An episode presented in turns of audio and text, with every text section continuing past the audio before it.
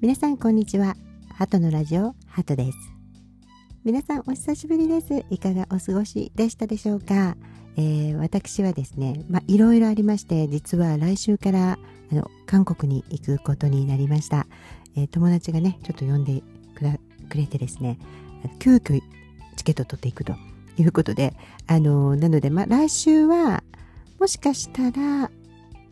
まあインスタの方とかにね写真なんかをあげれればあげようかなみたいな感じで、もう全く何も予定しておりません。ただゆっくりしに行くだけなので、えー、ちょっとね、お休みすると思いますが、もしね、何か現地のね、なんか感想なんか、全然カンドラとは関係ないかもしれないんですけれども、まあ、げられたらあげようかなっていうふうに思います、えー、ちょっとお知らせなんですけれども、そういったね、ちょこちょこっとしたことは、スタンド FM をの方にもリンク、あの、飛べるようになりましたので、スタンド FM ってあれなんですよ。あのちょっとしたこうコメントとかね、えー、それからもう本当に短いあの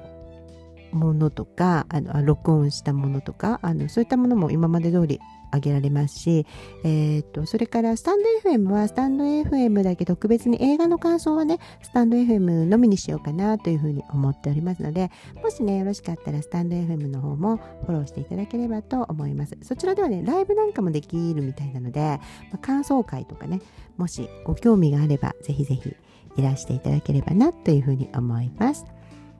でですね、えー、今日はですね、よもやま話の回になります。えー、最近、ハトが見たドラマについての、まあ、感想なんかをお話しする回で、まあもう堂々とネタバレしますので、うん、これ見てないわっていうね、えー、回とかありましたら、もう見てからね、いらしてくださいねということです。気にしない方はどうぞお聞きください。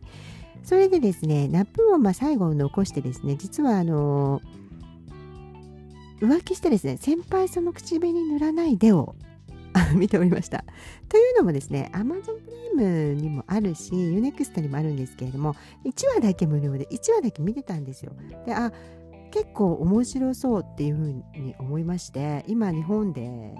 テレビ番組ランキング1位になってますけれども、まあ、みんな見てるんだろうな みたいなネットフィリックスに来たぜみたいな感じでついにみたいなね感じであのまあ見てらっしゃるんだろうと思っております。まずですねなんであの見ようかなって思ったかっていうとまずこのね主演の女の子の方ウォンジナちゃんがやっぱりただ愛する中ねジュノですよ。ね。ジュノが出てる。これが私大好きでしてで今回ねこれをこの先輩さんの口紅塗らないでを見た後やっぱりただ愛する中ねフルでまた見ようと思ってます。それぐらいこの、えー、ただ愛する中でのこのモンジナちゃんの演技が最高だったんです。当て書きなのかっていうぐらい。まあそれもそのはずでこのただ愛する中の時はもう本当にオーディションで初めてね、えーもう何千人っていう中から選ばれたヒロインだったわけです。なんとなくお顔も古典的な美人というかね、正統派美人で、えっ、ー、と、なんて言ったらいいのかな、日本だとホリプロみたいな感じ？うん、な感じしますよね。ホリプロスカウトキャラバンで1位だった人みたいな感じのお顔だな、みたいな。うん、感じがしております。なので、えー、そこに注目してまず見ました。それであの今度はねちょっとあの現代的なというかあのただ愛する中の時は結構お風呂屋さんの娘でねなかなかの苦労人のお話だったんですよ、うん、昔事故にあったっていうね。だけれども今回は本当に都会的なあの化粧品会社のね、はい、あの課長を務めるような女性をやっているということですよね。ただまあまあまあまあ深い背景がいっぱい書かれていて全16話でもネットサスペンスとかに寄り道しないとここまでいろいろ書けるんだよみたいな。もうこれぞ私がハマった2010年代のカンドラだよ。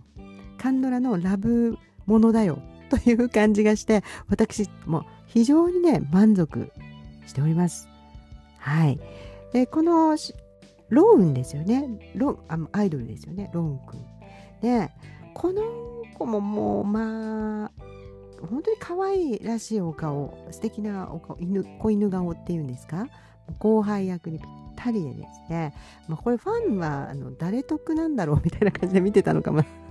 と思いました私はね。それぐらいあの結構あのラブシーンも多いですしすごく素敵なね、うん、あのお話だったなというふうに思います。私はあの、まあ、ファンでも全然あのファンだったとしても楽しめる人なので大丈夫なタイプのね人間なのでこれ私ファンだったらもう超見放題して見てたろうなと思いましたね。はい、でこれでまずね、えーとまあ、気に入った点はまず一つねその寄り道しないで、まあ、のラブのことだけ書く。うん、そうすると何でいいのかっていうとなんでこの人がこういう行動をしてしまうのかっていう背景の家族関係まで書けるっていうことなんですよね。うん、それがすごく良かったです。そしてこのドラマのテーマは私的にはハートブレイクっていうことだと思うんです。どうやってこの人がハートブレイクを乗り越えるかっていうことじゃないかなつまりすごい傷ついた心を乗り越えることができるどうやったらあの2人のねこう愛で乗り越えることができるのかというねテーマだったんじゃないかなというふうに思いました。うんでそこのモンディナちゃんになってるねあの先輩のあの、まあ、背景って結構深いじゃないですか。お父さんがこうも早くいなくなっていてで、まあ、そこにフォーカスするというよりはお父さんの昔浮気を見てしまったとでそのことをお母さんに言えずにいるが、えーと、いると。だから彼女はもう怒ってるわけですよね。そもそもお父さんという人にあの結構がっかりしているし怒っているわけです。だけどそのことを母親に言ってしまったらあの、ね、夫を亡くした母親にはなかなか言いづらいと。でも亡くなってからだから自分はお父さんいい人だって思っていないだけれども母親がその、えーと、父親の思い出にすごいすがって生きていて、うん、で私はすごいかわいそうだかわいそうだっていう感じなんですよね。前半ね。であれあれもまあ個人的にはああなるとすごく辛いよなというふうに思いました。なんか母親が全部自分に頼ってくるみたいなね。あの自分なくては生きていけない。他に何も目標を持ってもくれなくていつも自分に集中しているっていうね。あのすごい束縛の強いお母さん、うん、これはすごく辛い、えー、状態ででその母親との仲の改善っていうのも、まあ、なかなか現実では難しいですよ。執着の強いお母さんをこのとあそこまで仲直りしていくっていう。でその過程もすごく自然でしたしあの2人でねあのなんていうんですか決別するというかその2人のお互いの執着をあの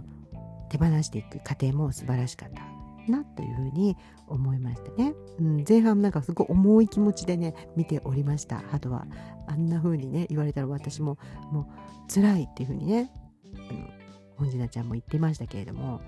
本当にそうだと思います。でお母さん意外とね地元の人たちと仲良くなったらねあちょっともう早く電話切りたいんだけど みたいな感じになってるのがやっぱりすごいああなるのが理想ですよね。母と娘はねお互いが楽しいことしてるっていうね状態になるのがあの理想だなというふうに思いました。そして本次ちゃんのあの苦しみもあのすごくよく分かりましたね。うん。なんか自分が頑張っていることとか自分の人生っていうものよりも自分を大切にしているように見えるお母さん。これは辛いですよね。どんなに頑張ってもそこの部分は見てもらえないっていう感じですよね。自分の目標目標とかをね。だからそのあの後輩のローン君がねあの先輩すごい人気で出張も多くてすごく忙しい会社なんですよというふうに言った時にまんざらでもないと。うちの娘すごいんだわっていうふうになってるあのシーンはなんか娘としてはねなんか泣ける部分でした私は。でやっぱり娘はお母さんのこのヒーローになりたかったっていうね、えところあのがありますからね娘にはね、うん、特にお父さんがダメな場合。ね、だからそれ素晴らしいことだったなと。だからそういう部分ですごく癒しの効果がサスペンスの要素とかねなんか何かの要素とか事件の要素とかがないとこういう癒しのね効果をこう持たせる話に避けるからだから私はね大好きなんですよ。うんこれはね私は16話でほんと十分満足いたしました。うん、それからもう一個印象だったのはやっぱり彼っていう人がすごく素直でこう、ね、後輩とかからも人気が大学時代からあって楽しんで生きてきてそれで何て言うのかなこう人生で頑張れば叶うこと叶わないことはないみたいなあの前向きさを持っているあの彼じゃないですか。素直さと、うん、でお姉ちゃんたちもなんかすごい怖いわけでもなくね優しいお姉ちゃんたちでそれであの母親はいないっていう設定でしたけれどもでもすごくこううまくいっている家族。の男の子ですよね、うん、可愛がられている。それで彼がすごくもうストレートにその先輩っていう人に対してこうずっと愛をあの与えていくんだけれどもやっぱり先輩っていう人がこの全部ね、えーこう愛っていうものに全部自分をかけたくないっていうのでキャリアとあの恋の間で悩むわけですよね。そしてキャリアを取っちゃうわけですよ。うん、それで彼女にはすごく罪悪感がすごく強くてなんか人に迷惑をかけるとかね。なんかそういう感じのことが耐えられないわけです。相手が自分のために我慢しているっていうことがすごく耐えられないわけですよね。でそれはやっぱり彼女がすごく我慢してやってきたお母さんとの間で、うん、だからそういうことはすごくお母さんのようにはなりたくない、ね、人に迷惑をかける人間にはなりたくない。人を我慢させる人間にはなりたくないってやっぱり思ってるからなんですよ。でそこがそのせいでやっぱり彼のこの、ま、ストレートな愛というのが通じないわけなんですよね。悪いと思ってほしいんじゃなくて喜んでほしかっただけなんですけれども悪いっていう風になってその悪罪悪感に耐えられなくて彼女は別れてしまうわけですよね。でそこであの彼女があ彼がですね一旦なんか本当になんかすごくまっすぐに向けて頑張ら頑張ればうまくいくと思ったものがいかなかった時の彼のすごい恐れ。もう一回なんかその同じことが起きたらどうしようとかそれからもし同じことが起きた時に自分はもうどうしようもない。何の手も打てないっていうふうにあの分かっているっていうあの辛さね。あれもすごく切なくてよかったです。でそこをあの、まあ、現実ではねこうはうまくいきませんけれども彼女の方があの優しいお姉さんのアドバイスのおかげでですね自分の方から謝罪するという自分がしてしまったことに対して悪いなとは思ってたけどどれぐらい傷つけたかっていうことに関しては考えてなかった。ごめんなさいって私が今度は頑張るみたいな感じで言ったことによってこの和解する。もうそこからのロマン。スがすごい良かったですよね。うん、だからなんかこう両思いになってから海外に行ってあの何て言うんですかね最初喧嘩はしてませんけれどもあまあ喧嘩してましたよねだから喧嘩両思い海外、えー、もう一回くっつくそして結婚みたいなこのお決まりのパターンなのに中身はすごく充実したドラマになっているなというふうに私思いましていやもうだからシナリオだよね。もうシナリオでどんなパターンでも同じパターンでもどれだけでもよくできる。という感じがしましたね。うん。だからこの私がね、まあ、本来好きなこのアンナとかシスターズとかそのまあ、えー、こういうドラマものだったら「マイ・ディア・ミスター」とかそれからこのねウォンジナちゃんの出ている「ただ愛する人」系列ではないけれどもなんか軽いロマンスという要素を装っていろんなね人生のこの問題ですよね自分のあのそれをちゃんと扱ってくれている、ね、だからこの普通の方がですねこれ毎週やってたらですね毎週毎週なんか癒されますよねそういうなんかこう人見る人にちょっとずつ自分の人生のこんがらがった問題を解決するヒントとか癒されるヒントっていうのを与えてくれるようなドラマ。っていうもうこのこのコンテンツっていうことが私はあのすごくこの何て言うんですかね世の中の人のハートにね貢献してるんじゃないかと、うん、いうふうに思います。軽く見れるからこそいいなっていう。ただラブの要素だけじゃなくてね。いいなっていうふうに思いました。だからすごくなんかひどいまあひどいけどでもよくありそうなね。母親との葛藤とかね。お父さんとの葛藤とか。ね。傷つけられちゃったこととか。そんなの誰にでもあることじゃないですか。誰にもでもあることをがドラマになるっていうことがあのいかにね面白くするかっていうことをね本当にねあのなんていうかねあの作家の出力 を感じました。うん、なのでねすごくね良かったなと思います。でこれ以外にもねやっぱりこのうん、なんとなくこの全体的に身勝手な両親っていうね身勝手な親っていうものがすごく出てきてそれとの葛藤それからもう一つその3えっ、ー、とロンクの方のね姉妹のお姉ちゃんの真ん中のお姉ちゃんがまたこのお姉ちゃんもすごく前向きでストレートでまあ、ある意味陽キャ的なね、えー、感じですよね。強気のお姉ちゃんなんですけれどもそんな彼女も幸せそうにね一見前半はもう今日他の兄弟は結婚してないのに自分は結婚しててもうしょうがないねみんなみたいな感じになってるおね。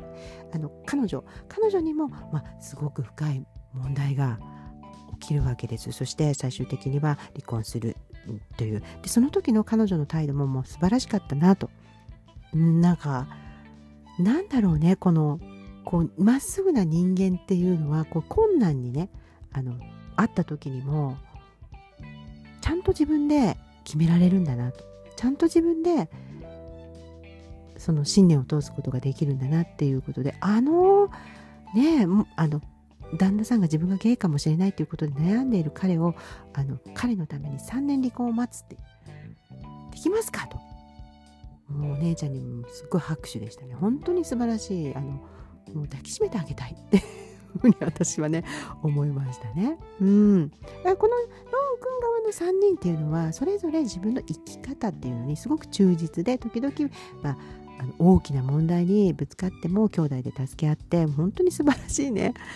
もう兄弟なんかこう幸せな人を見てるだけでもね涙が出てくるっていうねそういう感じでした私はね。もう本当にあの素敵な兄弟だなというふうに思います。でこれ全体的に全部だなんか大団円に持っていくあのまたお決まりのパターンなんですよね。だ誰一人不幸にならないもう現代のおとぎ話です。だけれどもまあその私たちってそうじゃんそういう部分もあるじゃないですかと、ね、不幸な時はあるけれどもまあ、人生が途中であればそれはまだわからない結末はわからないわけであって幸せな時もあると。でこの2人はね結婚してその後また喧嘩するかもしれないしそんなのわからないんですよ。幸せに暮らしましたとさじゃないないですよね結婚はね。だけれどもやっぱりそれ前までにあそこまでねいろんなことを乗り越えているっていうことでなんかあの結婚を祝福する気持ちがもう満載にありました私は。よかったねと。でだからあのよかったです。とにかくこのネットフィリックスに来てくれてありがとうと。思いますね。はい。日本では1位でした。全体では10位になっているみたいですね。はい。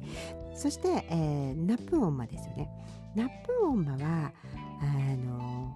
ナップオンマってあの良くも悪くもだって母親です。ねまあ、前回も言いましたようにナップオンマがなんかこうお涙ちょうだいものじゃなくって、まあ、怪物のね監督さんだということでえあこれは監督じゃないですよ。怪物っていうね韓国の方のねドラマの、はい。えー、監督だということで、まあ、サスペンスに行ってよかったですよね。だからお涙頂戴ものに最初しなくてよかったなと。うん。まあ、でもタイトルもったいないなと思いましたけれども、はい、でもやっぱりお母さんのね最後のあのこう死を間際にしてのお手紙とかね。皆さんへのスピーチとか。もう本当にそれはあの私たちはね本当にいつ亡くなるかもわからない。いろんないろんな不幸だって言われることが自分に起きてもそのおかげでこういうことができた。人生っていうのは意外と採算が合ってるみたいなね。こんな言葉じゃなかったけどあのちゃんとあの一つを失えば一つそこの場所に、えー、何かがやってくるものなんだと、ね、あの病気になればみんなの優しさがありがたく思うし息子が病気になれば自分が元気でよかったなと思うしっていうね。心の問題お釈迦様のような あのあの言葉が本当にね良かったなっていうふうに思いました。うん、だからナップママに関してはこう最後までこうサスペンスにの中になんか人情とかその恋愛の要素が入ってくるっていうね感じででしかもそれがすごく良質だったからあの全然あの気が散らずにいけました。うん、とのこともちゃんと祝福できました。うん、それがすごく良かったなっていうふうに思いました。うん、すごい対策かって言われるとそうじゃないと思います。怪物とかね、そういうサスペンスのね、対策なのか、シスターズとか。って言ったらそうじゃないけれども、何かすごく温かい人情ものっていう感じが、あの人情ものサスペンスみたいな感じで あの、すごく良かったなというふうに思いました。もう最後の裁判のシーンとかの、まあ、とにかくお母さんの、あの、後半に向けてのお母さんの一言一言の重みがやはりねこのもうすぐ自分が亡くなるっていう人のあの重みがすごくあの感じられてすごい良かったですね。うん、ということでねラプオンママもまとめてみる方には気軽に見れるあのサスペンス人情ものになってるしちゃんと最後の方はねすごく感動するような言葉がたくさんセリフがありますので、えー、ぜひぜひね見ていただければなというふうに思いますはいどちらも満足です、えー、次回はですねブラッドハウンドを見たいなというふうに思っておりますはいそれではまた、えー、面白いものがあればハトはいつでも前おりますのでぜひお聴きいただければなと思います。それではまたお会いしましょう。See you!